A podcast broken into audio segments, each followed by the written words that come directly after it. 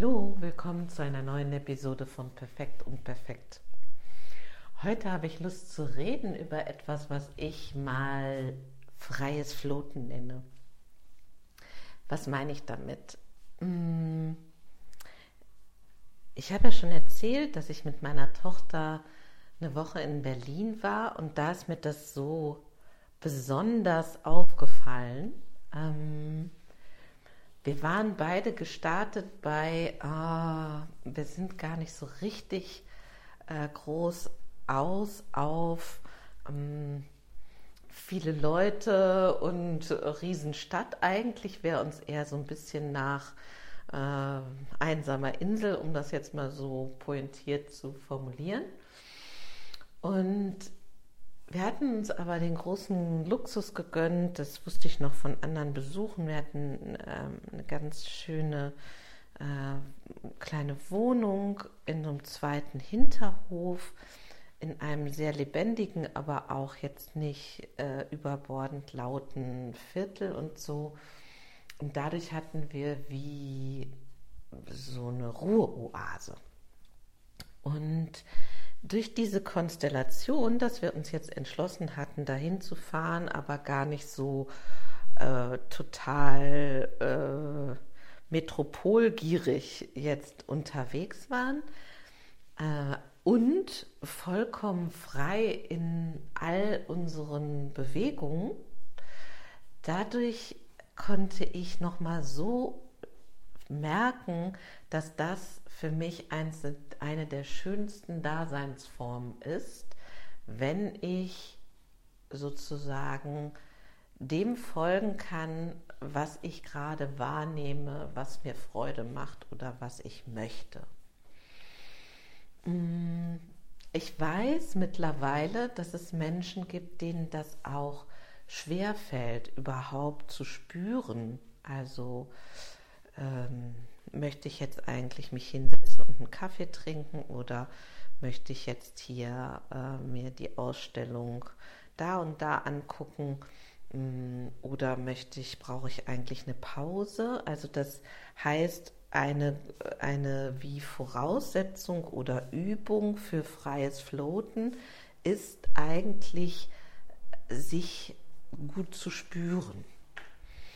Andererseits, auch wenn ich jetzt mittlerweile weiß, dass es Menschen gibt, die das nicht so gut können, weiß ich auch, dass ganz viele Menschen diese ersten Impulse überlagern.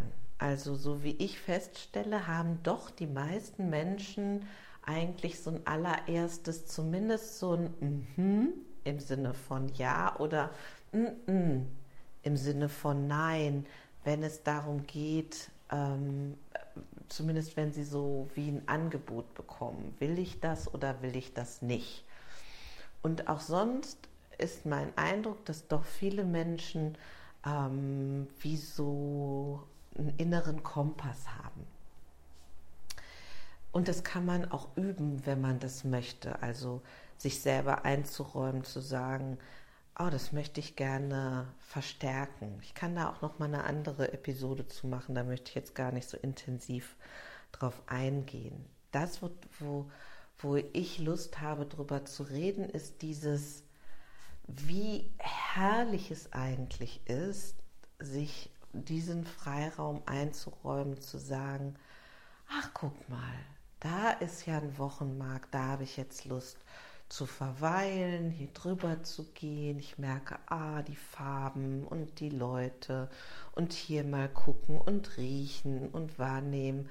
Und wenn ich da drüber bin, kurz innezuhalten und zu merken, ah, jetzt habe ich eigentlich voll Lust, mich hier auf die Bank zu setzen, in die Sonne und einfach mal ein bisschen Leute zu beobachten. Und wenn ich da gesessen habe, dann vielleicht zu merken, ah, jetzt, ähm, jetzt habe ich aber mal wieder Lust, mich richtig zu bewegen und so weiter und so weiter. Und idealerweise ist es dann ja so, wenn man mit mehreren ist, dass das auch gelingt. Und das fand ich wirklich super schön als Erlebnis, ähm, in meiner Tochter sozusagen so einen tollen Sparringspartner auch zu haben, weil sie ist ja mittlerweile auch erwachsen und kann das ganz toll, wie ich finde, zu sagen, hm, dazu habe ich jetzt Lust oder hm, dazu habe ich keine Lust oder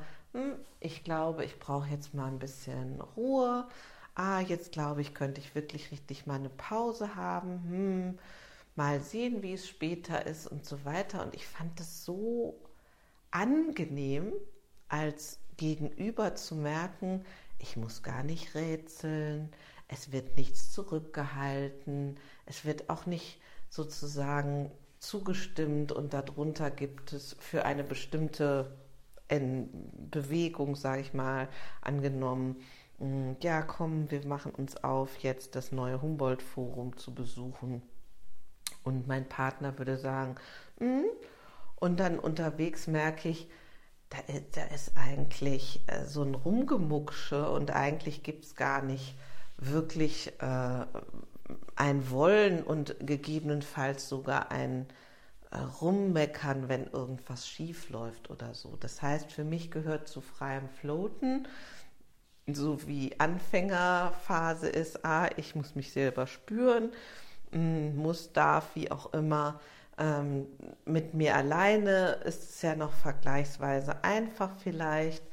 Und dann die, wie, wie der äh, gesteigerte Kurs von Basis zu fortgeschritten ist das dann mit anderen Menschen auch zu pflegen und gegebenenfalls auch mal zu sagen, hm, wenn dir jetzt nach, keine Ahnung, ähm, abends nochmal ausgehen in einen Club äh, ist und ich bin eigentlich eher auf Rückzug, vielleicht gehen wir dann auch getrennter Wege und das kann auch stimmig sein und uns gut tun jeweils. Mm.